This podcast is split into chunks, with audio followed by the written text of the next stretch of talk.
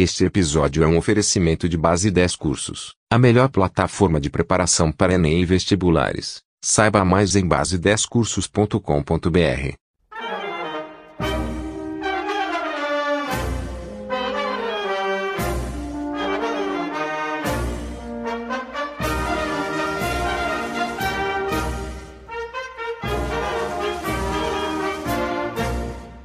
A pedido de milhares de pessoas, centenas de estudantes, o povo nas ruas pedindo Independência do Brasil! Independência do Brasil! Devido ao clamor popular, resolvi então gravar esse episódio contando um pouquinho sobre o processo de emancipação política do nosso Brasil. Por esse motivo, logo após a vinheta, fique com a independência do Brasil. Roda a vinheta!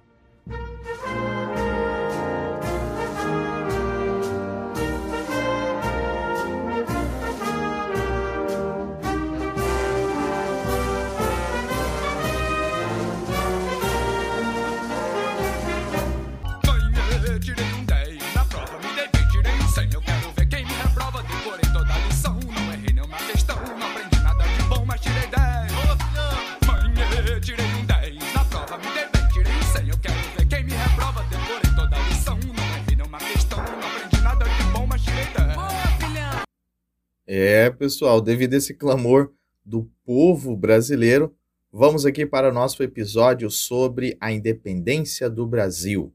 Galerinha, o nosso episódio de hoje ele vai estar dividido basicamente em cinco partes, tá? O fim do sistema colonial, a família real no Brasil, o governo de Dom João aqui no nosso território, a Revolução Pernambucana de 1817 e o processo da independência. Beleza? Então vamos lá para o fim do sistema colonial, primeira parte aqui do nosso episódio. Primeiramente, pessoal, é interessante que a gente faça uma contextualização, basicamente ali do século XVIII para o século XIX. A Europa está passando pelo processo da Revolução Industrial, algo que veio de fato mudar a história da humanidade. E uma das características da Revolução Industrial é a questão dos mercados livres.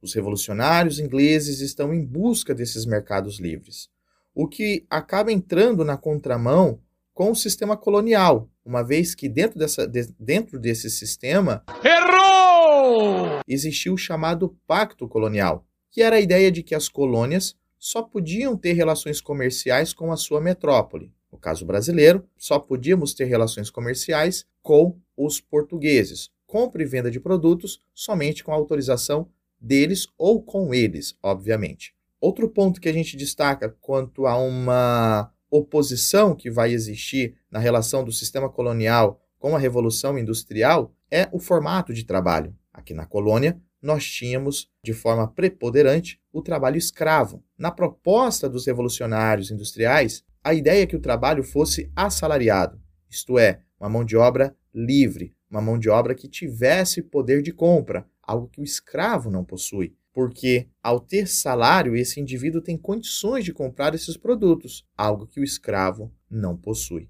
Além do mais, Portugal tinha uma industrialização muito fraca e dependia muito do comércio colonial. Por esse motivo, romper com o pacto colonial para os portugueses seria algo muito complicado. Mas, devido à pressão dos ingleses, haverá de fato uma desestruturação deste sistema colonial. Outro ponto que é importante a gente destacar na caminhada dessa contextualização é a ascensão de Napoleão Bonaparte. No primeiro momento, nós vimos então a questão da Revolução Industrial. Agora nós vamos para Napoleão Bonaparte. Assume o poder na França a partir de 1799, após 10 anos de Revolução Francesa. Napoleão Bonaparte foi colocado no poder pela elite francesa, pelos girondinos, e ele tinha como uma de suas atribuições, como uma de suas tarefas, colocar a França de fato como uma potência industrial, competindo diretamente com os ingleses. O mecanismo utilizado por Napoleão para tentar enfraquecer, estrangular, sufocar a economia inglesa foi criando o bloqueio continental no ano de 1806. Esse bloqueio basicamente estabelecia que nenhum país na Europa podia manter relações comerciais com a Inglaterra. Se insistissem em manter essas relações, seriam invadidos pelas temíveis tropas napoleônicas. Portugal então se encontrava numa situação muito complicada, porque temia as tropas napoleônicas e ao mesmo tempo dependia das relações comerciais com a Inglaterra. E vale dizer que se os portugueses ficassem ao lado dos franceses, provavelmente perderia sua principal colônia, o Brasil. Por esse motivo, Portugal então adota inicialmente uma posição de neutralidade. E isso não satisfaz Napoleão. Ele queria que os portugueses declarassem guerra aos ingleses. Isto não vai acontecer. A Inglaterra então propõe para Dom João que ele viesse, fugisse para sua principal colônia, o Brasil. Apoiados então pelo governo inglês, escoltados pela Inglaterra, a corte portuguesa no final de 1807, parte para o Brasil. Momentos de muita angústia em todo o Brasil. Uma comitiva de aproximadamente entre 10 a 15 mil pessoas deixam Portugal. E o sentimento que paira sobre a sociedade portuguesa é um sentimento de abandono, pois estava vendo a classe diretiva, a elite portuguesa, fugindo e deixando o povo nas mãos agora de Napoleão Bonaparte. Como disse, partiram em novembro de 1807 e chegam aqui ao Brasil em janeiro de 1808. A partir desse momento, nós vamos agora para o governo de Dom João aqui no nosso território. Devido a essa pressão inglesa, a corte portuguesa vem para o Brasil e, logo de início, já promove uma primeira ação que beneficia os ingleses, os britânicos a abertura dos portos às nações amigas em 1808. Basicamente, é a abertura dos portos para os produtos ingleses. O Brasil agora seria inundado, inundado pelos produtos industrializados vindos da Inglaterra. Dois anos depois, é assinado um novo acordo, o Tratado de Comércio e Navegação, em 1810, que estabelecia a taxação sobre produtos importados. Curiosamente, a taxa sobre os produtos que viessem da Inglaterra teria uma porcentagem inferior ao dos portugueses. Olha só, os produtos ingleses seriam taxados em 15%, os produtos portugueses em 16%. E produtos que viessem de, de quaisquer outros países seriam taxados em 24%. Com isso, a gente percebe claramente o aumento da influência inglesa aqui no Brasil. Basicamente, um processo de britanização do nosso território. Com a mudança agora para o Brasil, a corte portuguesa vai promover uma modernização desta nova sede, com a criação, por exemplo, de tribunais de justiça, o Banco do Brasil, a Academia Imperial de Belas Artes, enfim, o objetivo era deixar o Rio de Janeiro com características, com uma roupagem muito mais semelhante à da Europa. Uma curiosidade: o Brasil não tinha, quando a corte portuguesa veio para cá, o Brasil não tinha de fato uma estrutura preparada para recepcionar aproximadamente 15 mil pessoas. Por esse motivo, membros, funcionários da corte vieram para o Rio de Janeiro e começaram a marcar as principais casas com a sigla PR, que significava Príncipe Regente. Essas casas, então, seriam ocupadas pelos membros da corte portuguesa. Como uma forma de protesto, na verdade diziam que PR não significava príncipe regente, e sim prédio roubado. Se gritar, pega ladrão.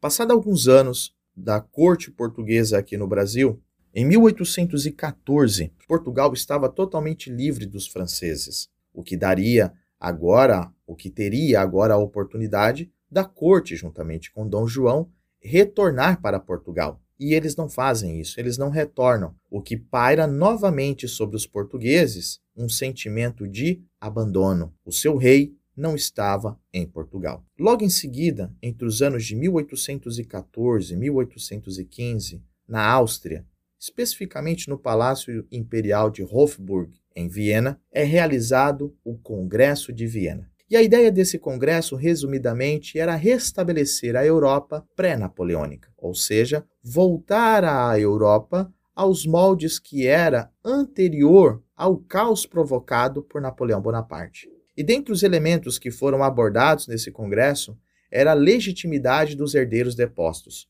ou seja, a ideia de que, dentre outros monarcas, Dom João VI deveria retornar para Portugal e assumir o trono de lá. Mas Dom João não queria voltar. Ele então acaba elevando o Brasil a Reino Unido de Portugal, Brasil e Algarves. Isso acontecendo no ano de 1815. Com isso, ele estava legalmente amparado a permanecer no Brasil. E a gente pode se perguntar: por que essa insistência de Dom João VI em permanecer em território brasileiro? É simples. Gostava de viver aqui, vivia um prestígio que até então não tinha vivido. Por esse motivo, insiste em permanecer no nosso território, o que aumentava cada vez mais a insatisfação dos portugueses. Nesse meio tempo, então, no ano de 1817, eclode uma revolução aqui no Brasil, a Revolução Pernambucana. Vou apresentar agora para vocês algumas características dessa revolução.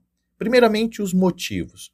O que levaram os pernambucanos a se revolucionarem? Primeiramente, os impostos elevados. Agora o Brasil tinha que dar conta de sustentar diretamente aproximadamente 15 mil pessoas que viviam no luxo, no glamour e na ostentação. E a forma de aumentar essa receita era tributando ainda mais o povo, que não deixa ninguém satisfeito. A região Nordeste passa as vésperas de 1817 por secas, o que acaba prejudicando ainda mais as colheitas, tanto do açúcar quanto do algodão. Somado a esses dois elementos que citei, os impostos elevados, as secas, há também a queda do preço do açúcar e do algodão, principais produtos da região. Pronto, caos econômico estava provocado. Outra questão que nós podemos destacar é que a presença da corte portuguesa no Rio de Janeiro em nada contribui para a região Nordeste. Podemos dizer que, assim como era distante quando a corte estava em Portugal, ela também permanecia distante no Rio de Janeiro.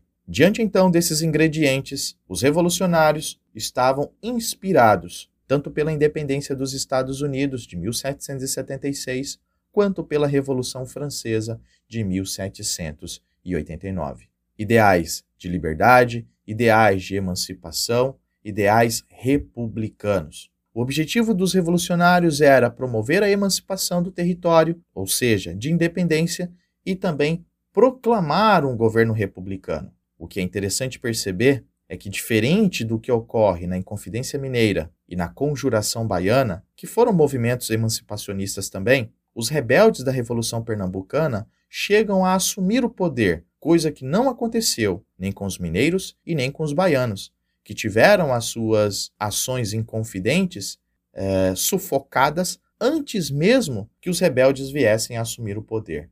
Já a Revolução Pernambucana, não.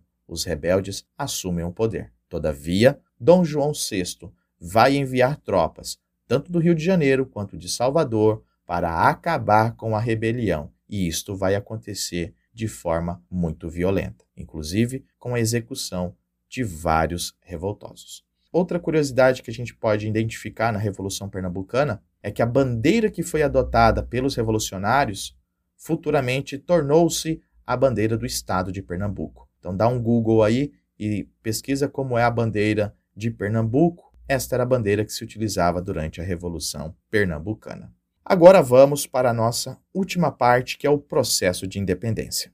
Diante dessa insistência de Dom João VI em permanecer no Brasil, eclode no ano de 1820 a chamada Revolução Liberal do Porto. E nesta revolução é estabelecida as chamadas Cortes de Lisboa, que resumidamente seriam um poder legislativo representativo. Seriam pessoas eleitas pelo povo, que estavam sendo representantes do povo. Seria a espécie de um grupo de deputados. Essas cortes de Lisboa, então, estabelecem algumas determinações em Portugal. Primeiro, que o poder do rei seria agora limitado, ou seja, Portugal deixaria de ser uma monarquia absolutista e se tornaria uma monarquia constitucional representativa. Além do mais, exigia, determinava o retorno imediato da família real para Portugal. E, por fim, a recolonização do Brasil. Este era o grande interesse das Cortes de Lisboa. Perceba que essa revolução liberal do Porto, ela vem num contexto justamente da busca pela liberdade, né? O próprio nome já diz, faz parte desse conjunto, está ali sendo alimentada pelas ideias de liberdade, pelas ideias iluministas, pelo poder representativo. Mas percebam que essa liberdade, ela não é para todos. Ela é uma liberdade para o povo português, mas para o Brasil, não. No entanto, que o intuito, o objetivo era voltar o Brasil ao status de colônia, descer o status do Brasil que tinha sido elevado a Reino Unido de Portugal, Brasil e Algarves. Diante então dessa pressão, dessa determinação, em 1821, Dom João VI e a corte portuguesa retorna para Portugal. Estou indo embora, a mala já está lá fora. Vou te deixar.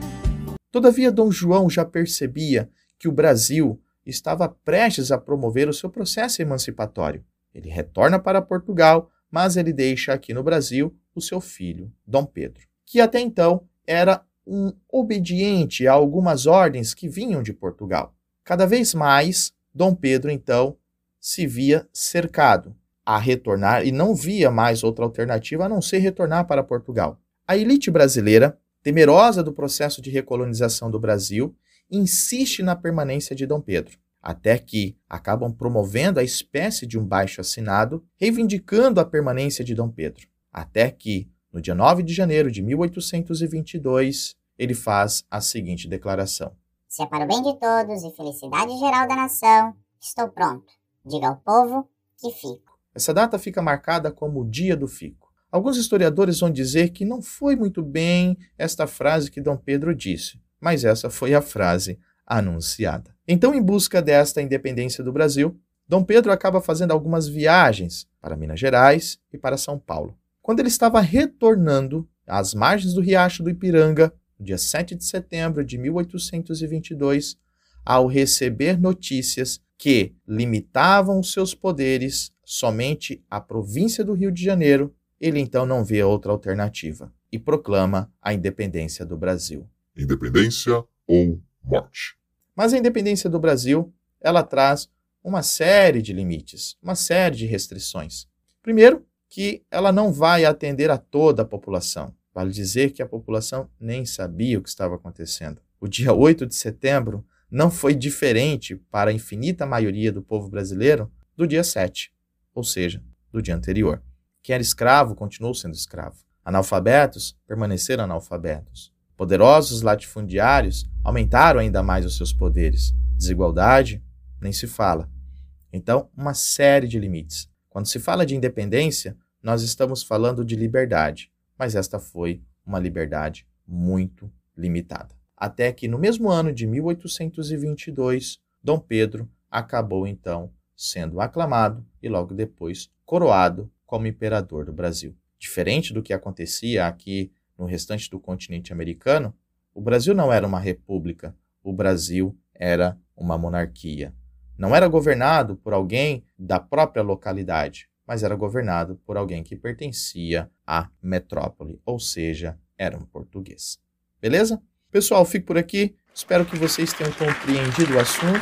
Espero que vocês tenham gostado no... um pouco da nossa história e, obviamente, não deixe de acompanhar os, no... os novos episódios. Não deixe de indicar para aquele seu colega que vai fazer uma prova de história, que está se preparando para o Enem, para o vestibular, ou para aquele amigo seu que é o amigo ou amiga que é apaixonado por história, tá bom? O podcast Manhê Tirei um 10 tem justamente esses objetivos, tentar atender a todos os pedidos de vocês, tá joia? Um abração, fiquem com Deus e até a próxima. Fui!